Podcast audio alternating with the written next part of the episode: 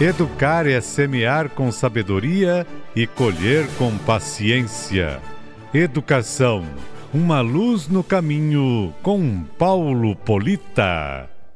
Uma fábula infantil traz um ensinamento muito interessante sobre a persistência e o incentivo. É a história de uma competição de sapinhos.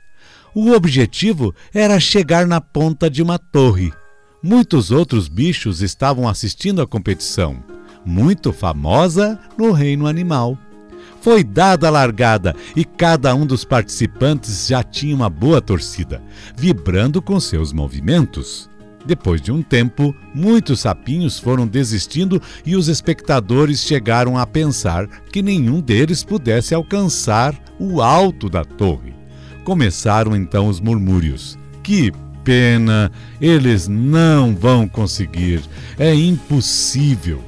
Alguns poucos sapinhos mais resistentes persistiam e continuavam a subir em busca do topo. Mas a multidão continuava gritando: Que pena, vocês não vão conseguir.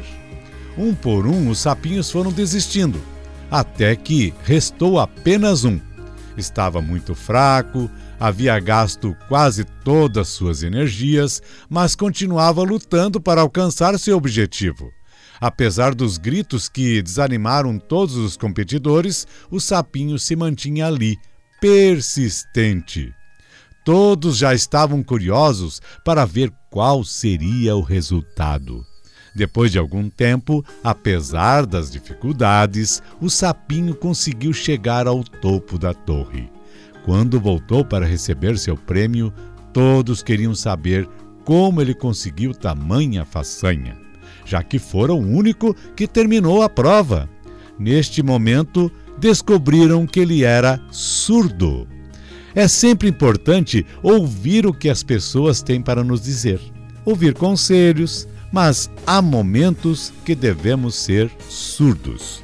Quando as palavras que ouvimos são de desânimo, negativas levam-nos para baixo. Devemos ser surdos. Há palavras que apagam a esperança e destroem os sonhos. Não dê ouvidos a estas palavras, pois sempre é possível, desde que pensemos assim. A concretização de um sonho só não acontece quando paramos de lutar por ela, quando permitimos que ela se afaste de nós. Como afirmou Mark Kane, o primeiro passo rumo ao sucesso é dado quando você se recusa a ser um refém do ambiente em que se encontra. Educar é semear com sabedoria e colher com paciência. Educação, uma luz no caminho com Paulo Polita.